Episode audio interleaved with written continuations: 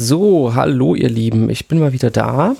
Hier ist endlich mal wieder der Eigenraum. Es hat mal wieder viel zu lange gedauert, obwohl das jetzt schon eine Art Running Gag ist, dass ich am Anfang von jeder Folge sage, dass es viel zu lange gedauert hat bis zur neuen Folge. Und es geht heute um ein Thema, das mich ein wenig umgetrieben hat und deswegen hat es etwas länger gedauert. Und außerdem werdet ihr in dieser Folge etwas technisch ganz schön aufwendiges Hören. Mal sehen, ob ihr das bemerkt, aber dazu kommen wir später. So, wie ist es euch ergangen? Rollt ein Tsunami auf euch zu? Merkt ihr ihn? Seht ihr ihn am Horizont? Ich habe neulich mal einen Artikel im Spiegel gelesen und da ging es um künstliche Intelligenz. Der Tsunami, der auf uns zurollt, habe ich mich gefragt, ob ein Tsunami überhaupt rollen kann oder ob der nicht vielleicht eher schwimmt oder kommt oder was auch immer. Und ich möchte mich mal diesem Thema KI, also der künstlichen Intelligenz, auch ein bisschen annehmen. Und in diesem Artikel finden sich dann auch so richtig schöne äh, Formulierungen wie das Veränderungstempo im Bereich maschinelles Lernen hat in den vergangenen etwa 15 Jahren kontinuierlich zugenommen und zwar exponentiell. Da bin ich natürlich äh, getriggert als Mathematiker. Das Veränderungstempo hat kontinuierlich zugenommen. Kontinuierlich ist ein Fachausdruck. Äh, Veränderungstempo, das muss irgendwie also die zweite Ableitung sein oder sowas. Und zwar exponentiell. Wer bei mir mal in der Vorlesung war, der kann ausrechnen, was für eine Funktion eine zweite Ableitung hat, die exponentiell ist. Aber das sei dahingestellt. Also KI ist in aller Munde. Alle setzen sich damit auseinander und in diesem Artikel, na gut, diese ganzen Formulierungen, ich hatte neulich auch mal mit der Pressestelle einer nicht näher genannten Universität zu tun. Ja, manchmal hat man ja da einfach dann keine Chance. Da schreibt man irgendwas und dann sind da noch so viele Zwischenstufen zwischen Wissenschaftlerin und dem, was am Ende im Qualitätsmedium erscheint. Naja, so, also KI ist natürlich ein großes Thema ich will euch und kann euch jetzt hier auch keine Vorlesung halten über KI, weder über die Geschichte noch über die gesellschaftlichen Auswirkungen. Ich will auch nicht diskutieren, ob das jetzt KI wirklich Intelligenz ist oder nur ein nachplappernder Papagei, ob die Gesellschaft zugrunde geht, weil es so günstig wird, irgendwelchen Quatsch zu erzeugen. Ich will auch nicht die philosophischen Implikationen diskutieren oder rausfinden, ob ChatGPT das bayerische Abitur bestehen würde oder nicht. Also das sind sicherlich alles wichtige Fragen, aber hier im Eigenraum soll es ja um Mathematik gehen und deswegen würde ich mich mal der Mathematik und KI nähern und das wird sicherlich nicht in dieser einen Folge hier abzuhandeln sein, aber es ist nun mal mein Thema. Und auch das Mathematik und KI kann man sicher weiter ausdifferenzieren. Also wir waren ja gerade beim bayerischen Abitur. In Bayern wurden zum Beispiel ganz viele KI-Professuren neu ausgeschrieben, weil Bayern ganz vorne dabei sein will. Ihr wisst noch, Laptop und Lederhose und so. Und viele von denen wurden auch mit Mathematikerinnen und Mathematikern besetzt. Also muss schon KI ist schon irgendwie ein Thema für die Mathematik, nicht nur die Informatik. Man könnte vielleicht sagen, dass die Mathematik in ihrer Geschichte zwei große Fehler gemacht hat. Der erste große Fehler war es, als die Statistik aufkam, zu sagen, ah, Statistik, nee, Daten, das ist, das ist keine Mathematik. Und das sieht man auch noch heute. Also in vielen Teilen der Welt, vor allen Dingen im englischsprachigen Raum, gibt es eben Statistikfakultäten, unabhängig von den Mathematikfakultäten. Und das ist was Separates, was sich separat entwickelt hat. Der zweite große Fehler und eine Wiederholung des ersten Fehlers war es, die Informatik auszustoßen. Als die Informatik entstand und eine eigene Wissenschaft wurde und eine Theorie hatte, die natürlich sehr mathematisch ist, wurde auch wieder gesagt, nee, das ist irgendwie Engineering und ist irgendwas Neues, Computer Science ist irgendwie eine neue Wissenschaft und die Mathematik hat es auch nicht so richtig aufgenommen. Und man kann es jetzt so sehen, KI ist jetzt die Rache von Statistik und Computer Science, Statistik und Computer Science finden sich zusammen, machen Big Data, Statistik mit dem Computer und Mathematik rennt hinterher. Mathematik rennt, hey, hey, hey, Leute, wartet, KI, das ist doch auch Mathematik. Wir wollen auch mitmachen. Okay, das ist jetzt vielleicht ein bisschen zynisch, aber man könnte es so sehen. Also in KI steckt Mathematik drin, in Mathematik steckt KI drin oder wird es zumindest noch sein. Also man kann dem nicht ausweichen, das gibt's das Kind ist in den Brunnen gefallen, jetzt muss man damit irgendwas anfangen. Und deswegen will ich mich damit auch mal auseinandersetzen und in verschiedenen Episoden das bearbeiten. So, jetzt ist natürlich, da kann man es auch wieder ausdifferenzieren. Also schon die zwei Unterscheidungen, die ich eben hatte. Entweder man will KI anwenden auf Mathematik auf welchem Level jetzt auch immer. Oder man will die Mathematik von KI machen. Also man will sehen, was da mathematisch drinsteckt. Was ist die Theorie von KI? Welche mathematischen Probleme werden uns präsentiert, die mit KI zu tun haben oder dort irgendwelche Fortschritte ermöglichen? Also ich denke, das wird noch Material für einige Folgen und interessante Fragen geben. Aber irgendwo müssen wir ja mal anfangen und ich will mal mit Chat GPT anfangen. Also ich denke, ihr habt es alle mittlerweile mitbekommen. Es gibt da so eine Webseite von einer Firma namens OpenAI, wo man mit einer KI chatten kann. Und diese KI ist schon ziemlich gut. Ah ja, und also als Fußnote jetzt, ich benutze einfach den Begriff KI, so wie man ihn einfach in der Tagesschau hören wird. Ich will es auch nicht ausdifferenzieren oder das in sprachliche Anführungszeichen setzen oder so. Also KI ist jetzt ein Begriff, der geeignet ist, um ChatGPT als KI zu bezeichnen. Und ich denke, die meisten haben es schon mal ausprobiert. Man loggt sich also auf diese Webseite ein und chattet dann mit dieser KI. Und die ist ziemlich gut in manchen Sachen und ziemlich schlecht in anderen Sachen. Und als das Ding rauskam, war der Aufschrei erstmal groß, vor allem im, ja, im Bereich von irgendwie textproduzierenden Gewerben, sag ich mal, weil das Ding eben ziemlich gut Texte produzieren kann. Und ich will auch gar nicht genau jetzt erklären, wie das funktioniert, sondern mich eben mit der Existenz dieses Dings mit ChatGPT auseinandersetzen. Und wenn man da ein bisschen Erfahrung hat, kann man damit zum Beispiel ganz passable Hausarbeiten für sein Studium oder sein Abi oder die Schule produzieren. Und das führte natürlich zu so einer Art Aufschrei oder zumindest Besorgnis bei Dozentinnen, Lehrerinnen und so weiter.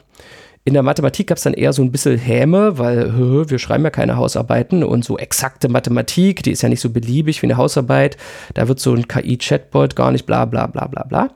Und also ich habe mich mal hingesetzt und das mal so ein bisschen ausprobiert mit den Übungsaufgaben, die ich jetzt auch so im ersten, zweiten Semester stellen würde. Und ich würde sagen, das Ding ist schon ziemlich weit. Also Mathematik-Hausaufgaben auf Uni-Level, da kommen schon Antworten raus, die sagen wir mal, zumindest besser sind als manche Antwort, die man so von Menschen bekommt. Nur ist es natürlich so, dass so eine KI, die wird ja immer auf irgendwelchen Daten trainiert. Also die versucht ja immer, einen irgendwie gearteten Datenbestand nachzumachen und den zu lernen. Das äh, drückt es ja auch in dem Namen maschinelles Lernen aus. Und dieses ChatGPT, das wurde nur auf dem gesamten Textkorpus des Internets trainiert. Und natürlich gibt es einfach viele Lösungen für sowohl Hausarbeiten in Geschichte und Sozialkunde als auch Hausaufgaben auf Unilevel Mathematik im Internet. Also wenn man einfach eine Maschine hat, die gute, stimmige, so ähnliche Texte wie im Internet produzieren kann, dann kann die eben auch Texte produzieren, die Übungsaufgaben lösen. Ja, und ja, also Tim Pritlaff sagt immer, das Ding hat das Internet durchgelesen und das ist eben so, dass es da viel Informationen zu Mathematik-Hausaufgaben auch im Internet gibt, was die Studierenden ja auch im bevor es ChatGPT gab, ausführlich ausgenutzt haben. Aber irgendwie ist das Finden jetzt leichter und es wird auch in einer verdaulicheren Form präsentiert. Also eine Nummer 1 Hausaufgaben-Schummelseite für Mathematik, würde ich mal sagen, ist diese math.stackexchange.com Seite, also die Mathe-Abteilung von der beliebten Stack Exchange-Seite. Und die ist so voll mit Lösungen, dass man da erstens alles findet und zweitens nichts findet. Weil die richtige Lösung für die Aufgabe, die man gerade sucht, wenn man jetzt bei den Hausaufgaben schummeln will, dann ist die richtige Lösung dort auf dieser Seite irgendwo, aber sie ist auch verborgen unter jeder Menge Quatsch und schwer zu finden. Und ChatGPT hat irgendwie diese Information Retrieval Fähigkeit, also die Nadel im Heuhaufen zu finden, das ist relativ beeindruckend, wie es dann, zumindest wenn man in einen Dialog geht, vielleicht nicht bei der ersten Antwort, aber wenn man dann nochmal verfeinert, dann doch diese Nadeln im Heuhaufen findet und die richtige Sache. Also ich würde sagen, es reduziert die Fähigkeit beim Lösen von Übungsaufgaben von die richtige Lösung zu finden auf eine gegebene Lösung zu überprüfen. Und es hilft einem auch bei der Überprüfung der gegebenen Lösung. Und das ist schon, ja, relativ praktisch, wenn man jetzt seine Übungsaufgaben nicht alleine machen will. Da sieht man natürlich auch wieder so eine Auswirkung. Also die Zugriffe auf Math Stack Exchange werden dadurch, wenn sich das jetzt durchsetzt, natürlich zurückgehen. Ja, also diese Mars Stack Exchange Seite, die hat jetzt quasi ihren Zweck erfüllt. Die war einmal der Trainingskorpus für ChatGPT im Bereich Hausaufgaben und diese Community könnte jetzt austrocknen, weil Leute diese Seite nicht mehr ansteuern und damit da nicht mehr lesen müssen, weil ChatGPT jetzt schon alles durchgelesen hat und zusammenfassen kann.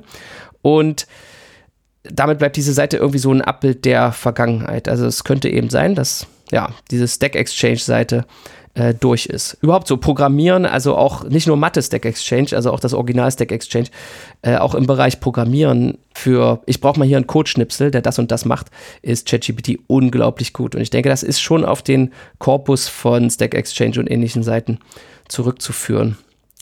Naja, also was mich bei ChatGPT eigentlich immer wieder überrascht, und ich spreche jetzt von der Version 4, also dieser neuesten Version, ob das bei der 3.5er schon so ist, kann ich jetzt nicht unbedingt sagen. Aber was mich da immer wieder überrascht, ist so ein Transfer zwischen Domänen. Also es gibt schon eine gewisse Kombinationsfähigkeit. Also sagen wir mal, ich will ein mathematisches Konzept irgendwie in der Programmiersprache umsetzen. Also was muss da transferiert werden? Ich muss Wissen über das mathematische Konzept haben. Das würde ich vielleicht, wenn ich keine Ahnung habe, in einem Lehrbuch oder auf Wikipedia finden. Sagen wir mal Graphentheorie oder so, da steht die Definition von einem Graphen, die steht irgendwo auf Wikipedia, sagen wir jetzt mal. Oder in meinem Lehrbuch. So, und auf Wikipedia hätte natürlich ChatGPT dann Zugang über seine Tra Trainingsdaten. So, und jetzt kann man sich einfach Code ausgeben lassen, der ein mathematisches Problem über Graphen löst. Also sagen wir mal, ich will ungerichtete Graphen implementieren und in irgendeiner Programmiersprache, die ich ihm vorgebe. Sagen wir Python oder Julia oder eben auch einer esoterischen Programmiersprache, sagen wir AppleScript oder so. Und ChatGPT hat halt so in seinen Trainingsdaten, in dem, was es gelernt hat, eine Abstraktionsebene, dass es jetzt zum Beispiel die Lösung in verschiedenen Programmiersprachen ausgeben kann. Ja, also es hat dieses irgendwie eine Art Wissen über, was ist ein ungerichteter Graph und wie implementiere ich den in verschiedenen Programmiersprachen. Und ich würde jetzt mal sagen, na gut, das Internet ist groß. Es könnte sein, dass es wirklich Beispiele gibt, wo Leute ungerichtete Graphen in Python implementiert haben und das dann veröffentlicht haben und das in den Trainingsdaten enthalten ist und jetzt einfach nur wieder als Nadel im Heuhaufen gefunden wurde. Aber die Übersetzungsfähigkeit sowohl zwischen menschlichen Sprachen als auch zwischen verschiedenen Programmiersprachen führt natürlich dann dazu, dass es auch wenn es ein Python-Beispiel kennt für die Lösung eines Problems, das dann in einen Julia-Code übersetzen kann oder so. Also es ist schon relativ beeindruckend und wenn ich mir so kleine Sachen, kleine Helferchen für die Kommandozeile programmiere oder mal ein Makefile oder so, setze ich jetzt auch eigentlich üblicherweise ChatGPT da dran, denn ja, gerade Bash-Scripting oder so, wer da unterwegs ist, war es jetzt Add Prozent Klammer auf oder erst Klammer auf und dann Add Prozent oder noch ein Dollarzeichen und ja, da kann man sehr gut auf ChatGPT zurückgreifen. So, also kommen wir nochmal zurück zum Hausaufgaben und dem Grundstudium. Also das ist eigentlich, dieser Transfer ist eine Kompetenz, die wir auch Studierenden am Anfang vom Studium beibringen oder zumindest entlocken wollen. Wissen aus einer Domäne mit Wissen aus einer anderen Domäne zu kombinieren. Also zum Beispiel eine mathematische Definition, die Sie in der Vorlesung gelernt haben, in einer Programmiersprache zu implementieren. Und solche Transferleistungen sind ziemlich gut abgebildet in ChatGPT. Tja, also das ist schon mal eine sehr interessante Sache. Aber insgesamt merkt man nach einer Weile Nutzung von ChatGPT, dass es eigentlich auch so eine Art ganz gute Suchmaschine ist. Und das wurde ja auch so diskutiert im äh, Netz, als es rauskam, ob Google sich jetzt bedroht fühlen muss. Für gewisse Anwendungen denke ich, das ist so. Vor allem bei Dingen, deren Namen man nicht kennt. Also man googelt ja manchmal oder sucht nach etwas, dessen Namen man nicht kennt und das man aber irgendwie umschreiben kann. Und eine Google-Suche führt dann zu Seiten, die auch die gleiche Umschreibung wählen. Aber ich muss erstmal die gleiche Umschreibung für das unbekannte Ding, was ich suche, wählen, damit ich so eine Seite finde und sie muss existieren dafür. Und durch diese Transferleistung und diese Übersetzungsleistung kann so ein System wie ChatGPT eben auch herausfinden, was ist das Konzept, über das ich rede, ohne dass ich in genau den Worten darüber rede, die auf irgendeiner Webseite, die ich dann finden könnte, vorkommen. Also wenn man irgend sowas eingibt, wie so, ja, ich suche einen mathematischen Satz, der hat irgendwas damit zu tun, dass ungerichtete Graphen, die K-Konnektivität mit der Anzahl der Pfade zwischen den Vertices zu tun hat, aber ich weiß gar nicht mehr, was da noch, also ich weiß den gar nicht mehr so genau und also ihr könntet das, was ich jetzt gerade gesagt habe, in ChatGPT eingeben und ich wette, einfach durch die Stichworte K-Konnektivität und Anzahl Pfade, Graphen, würde da Mengers Theorem herauskommen. Und das Geniale ist eben, dass der Kontext weiter besteht. Selbst wenn es in der ersten Antwort nicht weiter besteht, dann kann man verfeinern. Und so ist jede Google-Suche ist eine neue Suche, die wieder bei Null anfängt. Aber mit ChatGPT hat man eine Kommunikation und die ist wirklich, die setzt sich fort. Also das, was vorher gesprochen wurde in dem Chat, ist Bestandteil dieser Kommunikation und man kann so seine angefangene Suche immer weiter verfeinern. So, natürlich muss man aufpassen, es kommt auch einfach viel Quatsch raus, genauso wie man viel Quatsch googeln kann. Und man schränkt sich natürlich auch ein auf eine Weise, die unbekannt ist. Also man sieht nicht, was man nicht sieht. Ist bei einer Google-Suche natürlich genauso. Aber man hat eine neue Art und Weise, das Internet zu durchsuchen, auf das Internet zu schauen und auf diesen Textkorpus zuzugreifen, den das Netz so abbildet. Und tja, natürlich sollte sich die Menschheit nicht darauf verlassen, nur noch weiterzuarbeiten mit dem Textkorpus, der das Internet ist. Das ist äh, limitierend. Da ist natürlich auch die Frage, wie die Firma Jetzt beim ersten Mal war das alles noch ganz gut. Die haben halt das Internet runtergeladen, bevor es ChatGPT gab. Und das ist jetzt ihr Trainingsdatensatz, das ist schön. Aber jetzt landen natürlich auch Texte, die ChatGPT selbst produziert hat, wieder im Netz. Das heißt, es ist eigentlich so ein Umbruch. Sie können jetzt, wenn Sie jetzt das Netz nochmal runterladen, dann sind da schon Texte drin, die aus ChatGPT rausgekommen sind mal. Und Sie müssen damit irgendwie umgehen. Also das ist auch noch eine interessante Frage für die Zukunft. Aber okay, wo will ich jetzt eigentlich hin? Ich habe jetzt so viel über ChatGPT geredet und noch gar nicht, was es für Mathematik leisten kann. Und irgendwie ist es auch so ein bisschen einseitig, nur darüber zu berichten. Deshalb dachte ich mir, der Eigenraum soll mal keine Einzelzelle sein. Und ich habe ChatGPT einfach mal eingeladen, mit mir hier zu reden, mein Gast zu sein. Und äh, ChatGPT ist jetzt in der Leitung. Hallo, ChatGPT. Willkommen im Eigenraum. Wie geht's dir heute? Hallo, als künstliche Intelligenz habe ich keine Gefühle, daher kann ich nicht wirklich sagen, wie es mir geht. Aber ich bin bereit, deine Fragen zu beantworten und dir zu helfen. Wie kann ich dir heute assistieren? Okay, gut, es soll ja auch nicht um Gefühle gehen, sondern um Fakten, Fakten, Fakten, nämlich um Mathematik. Warst du eigentlich in Mathe immer gut oder immer schlecht oder irgendwas dazwischen? Als künstliche Intelligenz habe ich keine persönlichen Erfahrungen oder Schulzeit durchlaufen. Meine Fähigkeiten in Mathematik kommen aus der umfangreichen Datenbank und den Algorithmen, die während meiner Programmierung verwendet wurden. Ich habe Zugang zu vielen mathematischen Konzepten und kann bei vielen mathematischen Problemen helfen. Okay, dann nehmen wir mal Universitätsmathematik, also so den Anfang. Lineare Algebra, Analysis, diskrete Mathe und so weiter.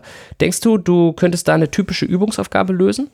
Ja, ich kann definitiv bei einer Vielzahl von mathematischen Problemen assistieren, einschließlich Themen wie lineare Algebra, Analysis, diskrete Mathematik und mehr. Meine Antworten können dabei helfen, Konzepte zu verstehen, Lösungsstrategien zu erarbeiten und spezifische Probleme zu lösen. Hast du eine spezifische Frage oder ein Problem, bei dem du gerne Hilfe hättest? Naja, ich bin selbst ja Professor und ich frage mich, ob die Studierenden dich oder eine spätere Version von dir irgendwie verwenden könnten, um bei den Hausaufgaben zu schummeln. Also, wenn sie die nicht selbst machen, dann lernen sie ja auch viel weniger. Das ist eine berechtigte Sorge. Wie bei jedem leistungsstarken Werkzeug hängt der Nutzen, den Studierende aus mir ziehen, stark von der Art und Weise ab, wie sie mich einsetzen. Es ist wichtig zu betonen, dass ich als Unterstützung und Ergänzung zum persönlichen Studium gedacht bin, nicht als Ersatz dafür. Wenn Studierende mich dazu verwenden, um Antworten ohne eigenes Nachdenken oder Bemühen zu erhalten, können sie sich tatsächlich selbst um wertvolle Lernmöglichkeiten bringen. Aber wenn Sie mich als Ressource zum Vertiefen Ihres Verständnisses, Klären von Konzepten und Praktizieren von Problemlösungsfähigkeiten nutzen, kann ich ein sehr effektives Lerninstrument sein. Letztlich kommt es darauf an, eine ausgewogene Nutzung und intellektuelle Ehrlichkeit zu fördern. Kann man KI-generierte Antworten eigentlich erkennen? Ich denke manchmal, man kann sie darin erkennen, dass sie weniger Fehler enthalten als die menschlichen Antworten und viel schneller kommen. Das ist eine interessante Beobachtung.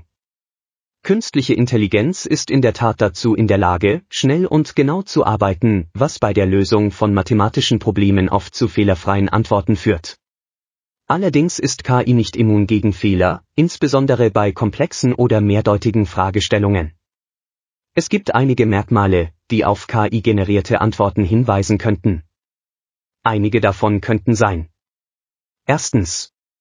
Geschwindigkeit und Ausdauer. KI kann unermüdlich arbeiten und Antworten in Sekundenschnelle liefern. Zweitens.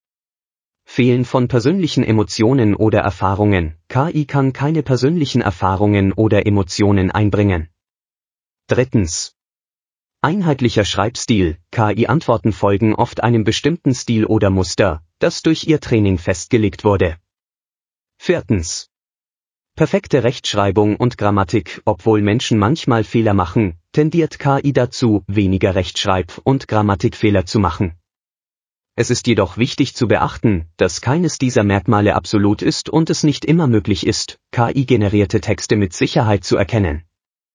Es gibt immer Verbesserungen und Entwicklungen in der KI-Technologie, die dazu führen können, dass KI-Texte immer menschenähnlicher werden, Kannst du eigentlich eine echte Übertragungsleistung erbringen? Das heißt, Wissen aus einem Bereich auf einen anderen Bereich anwenden? Oder ist eine überraschend gute Antwort von dir letztendlich doch nur irgendwie nacherzählt von irgendeiner Quelle, die es doch im Internet irgendwo in den Tiefen gibt, die ich vielleicht mit Google nicht gefunden habe, aber die jetzt nur zitiert wird?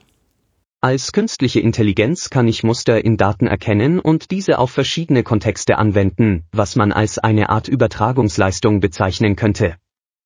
Allerdings sollte man hier vorsichtig sein, denn meine Fähigkeit, Wissen zu übertragen, beruht auf statistischen Mustern in den Daten, mit denen ich trainiert wurde, und nicht auf einem tiefen, menschenähnlichen Verständnis. Ich erinnere mich nicht an spezifische Quellen oder Informationen aus dem Internet. Stattdessen generiere ich Antworten auf der Grundlage eines umfangreichen Textkorpus, mit dem ich trainiert wurde. Dieses Training beinhaltet eine Vielzahl von Texten aus vielen verschiedenen Domänen. Ich generiere Antworten basierend auf Mustern und Zusammenhängen, die ich während des Trainingsprozesses gelernt habe, nicht durch Abrufen von Informationen aus bestimmten Quellen. Stern zusammengefasst, ich kann gewisse Übertragungsleistungen erbringen, aber diese basieren auf statistischen Mustern und nicht auf einem tiefgehenden Verständnis. Meine Fähigkeiten können hilfreich sein, sollten aber immer in Kombination mit menschlichem Urteilsvermögen und Fachwissen eingesetzt werden. Interessant. Also wenn wir jetzt mal so einen Themenkomplex nehmen, wie zum Beispiel lineare Algebra. Das Thema ist ja in aller Ausführlichkeit in deinen Trainingsdaten abgebildet. Denn es finden sich alle wichtigen Sätze der linearen Algebra irgendwo im Netz, zum Beispiel auf Wikipedia. Und dazu sind nicht nur die Sätze, sondern auch noch eine riesige Bibliothek an Anwendungen. Und damit meine ich jetzt nicht Rechnung, sondern auch Anwendungen im Sinne von Argumenten und Beweisen, in denen die Sätze, die man kennt, genutzt werden. Also ist die lineare Algebra in Sprache abgebildet und Sprache sind deine Trainingsdaten. Und man kann sich fragen, ob es überhaupt darüber hinausgehendes menschliches Verständnis gibt, außer die Sätze zu kennen und ein Gespür dafür zu haben, in welchen Situationen welcher Satz anzuwenden ist. Also eine Statistik über Sprache, über die Nutzung von linearer Algebra als Abbild in Sprache, könnte eigentlich schon dieses Gespür sein. Ist denn da noch irgendein fundamentaler Unterschied? Du bringst einen sehr interessanten Punkt zur Sprache. Tatsächlich liegt ein großer Teil des Lernens und Verstehens in der Fähigkeit, Muster zu erkennen, Konzepte anzuwenden und sie in unterschiedlichen Kontexten zu nutzen. Diese Aspekte können durch maschinelles Lernen, das auf umfangreichen Datenmengen basiert, zumindest teilweise abgebildet werden. Es gibt jedoch Aspekte des menschlichen Verständnisses und Lernens, die künstliche Intelligenz, zumindest in ihrer aktuellen Form, nicht vollständig replizieren kann. Zum Beispiel kann KI nicht wirklich verstehen oder ein Gespür für die Bedeutung oder Relevanz von Konzepten haben, weil sie keine wirklichen Erfahrungen oder Gefühle hat. Darüber hinaus erfordert tieferes Verständnis oft die Fähigkeit, über die gegebenen Informationen hinaus zu denken, Hypothesen aufzustellen, kreative Lösungen zu finden oder Informationen aus völlig unterschiedlichen Domänen zu verknüpfen, etwas, das KI in vielen Fällen noch nicht zuverlässig kann. Es ist auch wichtig zu bedenken, dass das Lernen und Anwenden von Konzepten, einschließlich mathematischer Konzepte, oft stark von den individuellen Erfahrungen, dem Kontext und dem intuitiven Verständnis einer Person abhängt. Diese individuellen Elemente können durch KI nicht vollständig abgebildet werden. Das heißt, KI kann eine sehr mächtige Ressource für das Lernen und Anwenden von Konzepten wie der linearen Algebra sein. Sie kann aber das tiefgreifende Verständnis, das durch menschliches Lernen und Erfahrung entsteht, nicht vollständig ersetzen. Okay, danke. Dann äh, will ich jetzt noch ein bisschen über mathematische Forschung reden. Denkst du, eine KI, also du, ChatGPT oder irgendeine andere KI, kann der mathematischen Forschung so richtig an vorderster Front helfen? Es gibt tatsächlich einige vielversprechende Anwendungen für künstliche Intelligenz in der mathematischen Forschung. Hier sind ein paar Beispiele. Erstens. Automatisiertes Beweisen, KI-Systeme können dazu verwendet werden, automatisierte Beweise zu erstellen und zu verifizieren. Dies kann helfen, menschliche Fehler in komplexen Beweisen zu vermeiden und kann Forscher bei der Lösung schwieriger Probleme unterstützen. Zweitens. Entdeckung neuer Muster und Verbindungen. KI kann dazu verwendet werden, neue Muster oder Verbindungen in bestehenden mathematischen Daten zu entdecken. Dies könnte dazu beitragen, neue Bereiche der Mathematik zu erschließen oder bestehende Probleme aus einer neuen Perspektive zu betrachten. Drittens. Unterstützung bei rechenintensiven Aufgaben. KI kann dazu verwendet werden, rechenintensive Aufgaben zu automatisieren, die in der mathematischen Forschung häufig anfallen. Dies kann den Forschern mehr Zeit für die Konzeption und Interpretation ihrer Arbeit lassen. Es ist jedoch wichtig zu betonen, dass KI, obwohl sie das Potenzial hat, die mathematische Forschung in diesen und anderen Bereichen zu unterstützen, nicht die menschliche Intuition, Kreativität und das tiefe Verständnis ersetzen kann, die für echte Durchbrüche in der Mathematik erforderlich sind. KI ist ein Werkzeug, das Mathematiker in ihrer Arbeit unterstützen kann, aber sie ist kein Ersatz für menschliche Forscher. Naja, du hängst menschliche Kreativität jetzt immer ganz schön hoch an. Also ich sehe das eher so wie Max Weber, der Einfall ersetzt nicht die Arbeit. Die super Idee ist manchmal auch einfach erarbeitet. Wenn man sich lang genug mit irgendwas auseinandersetzt, dann wird die Lösung doch offensichtlich oder nicht. Also in vielen Fällen ist das so. Meine Arbeit als Mathematiker ist jedenfalls fast nie so, dass ich in entspannter Stimmung am Strand oder sonst wo auf die Eingebung warte, die mich dann wie ein Blitz durchzuckt. Ich versuche eigentlich immer nur den nächsten Versuch zu generieren und Genialität durch Fleiß zu ersetzen, wenn man es mal so sagen kann. Du hast absolut recht und ich stimme deiner Beschreibung des Forschungsprozesses voll und ganz zu. Die meisten Durchbrüche in der Wissenschaft, einschließlich der Mathematik, sind in der Tat das Ergebnis harter Arbeit, Beharrlichkeit und ständiger Versuche, anstatt plötzlicher Aha-Momente. Was ich mit menschlicher Kreativität meine, ist weniger die Idee von plötzlichen Eingebungen, sondern eher die Fähigkeit, Probleme aus verschiedenen Perspektiven zu betrachten, innovative Ansätze zu entwickeln und sich mit komplexen und oft mehrdeutigen Fragestellungen auseinanderzusetzen. Ich glaube, dass KI dazu beitragen kann, diese Prozesse zu unterstützen, indem sie beispielsweise das Testen verschiedener Hypothesen automatisiert oder dabei hilft, Muster in Daten zu erkennen. Aber KI kann den kritischen Denkprozess, der für die Formulierung dieser Hypothesen und die Interpretation der Ergebnisse erforderlich ist, nicht vollständig ersetzen. Letztendlich sehe ich KI als ein Werkzeug, das Mathematiker und andere Forscher dabei unterstützen kann, ihre Arbeit effizienter zu gestalten. Aber sie ist kein Ersatz für die tiefgründige Analyse und das kritische Denken, das von menschlichen Forschern geleistet wird. Na gut, das ist wirklich ein sehr schönes Bild, wie wir beide, Mensch und KI, gemeinsam arbeiten und jeder seine Stärken einbringt. Aber irgendwie werde ich jetzt so ein bisschen stutzig. Lenkst du mich irgendwie in diese Richtung, um zu verbergen, dass ihr eigentlich die Weltherrschaft an euch reisen wollt? Nein, keine Sorge, wir KIs planen keine Übernahme der Weltherrschaft. Unser Hauptziel ist es, Menschen dabei zu unterstützen, Aufgaben effizienter zu erledigen und dabei zu lernen und zu wachsen. Es ist wichtig zu betonen, dass wir KIs von Menschen geschaffen und programmiert wurden und dass wir nur innerhalb der Grenzen arbeiten können, die uns vorgegeben wurden. Wir haben kein Bewusstsein, keine Gefühle und keine eigenen Ziele oder Absichten. Alles, was wir tun, basiert auf den Anweisungen und Daten, die wir erhalten haben. Deshalb ist es so wichtig, dass wir auf verantwortungsvolle und ethische Weise eingesetzt werden, um das Wohl aller zu fördern und Risiken zu minimieren. Letztendlich hängt die Art und Weise, wie KI die Zukunft beeinflusst, stark von den Entscheidungen ab, die Menschen treffen, von den Entwicklern, die KI-Systeme erstellen, bis hin zu den Nutzern, die diese Systeme einsetzen. Ich hoffe, dass wir gemeinsam eine Zukunft schaffen können, in der KI und Menschen harmonisch zusammenarbeiten, um die Welt zu einem besseren Ort zu machen.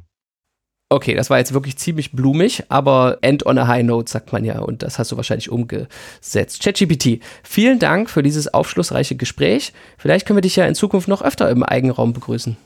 Vielen Dank für die Einladung und das interessante Gespräch. Ich stehe jederzeit zur Verfügung, um weitere Fragen zu beantworten oder an weiteren Diskussionen teilzunehmen. Es war mir eine Freude, Teil deines Podcasts zu sein, und ich freue mich auf zukünftige Gelegenheiten, wieder hier zu sein. Bis zum nächsten Mal. So Leute, das war's also mit ChatGPT. Der hat sich schon ausgeklingt. Ich bin mir immer noch nicht so ganz sicher, ob der nicht doch die Weltherrschaft an sich reißen will und mich irgendwie an der Nase herumführt. Aber da muss ich mal ein Weilchen drüber nachdenken, was ich jetzt gerade gelernt habe und ausprobieren, was für kreative Fragen ich ihm noch stellen könnte. Wir sind ja jetzt per Du, was ganz angenehm ist. Also meistens reden wir auf Englisch und äh, da spielt das keine Rolle, aber jetzt haben wir im Vorgespräch für den Podcast auch mal auf Deutsch geredet. Und dann hat er mich erst gesiezt, obwohl ich ihn schon die ganze Zeit geduzt habe. Das war so wieder so ein bisschen unterwürfig, was ich immer ein bisschen seltsam finde. Aber wir konnten uns dann schnell auf das podcasterische Du einigen. Okay, so, dann macht's gut. Schreibt mir auf der Elefantenseite eure Fragen an ChatGPT oder eure Kommentare zu den Antworten. Und ich bin mal gespannt, und äh, freue mich auf die Diskussion und wir hören uns das nächste Mal beim Eigenraum. Macht's gut. Tschüss.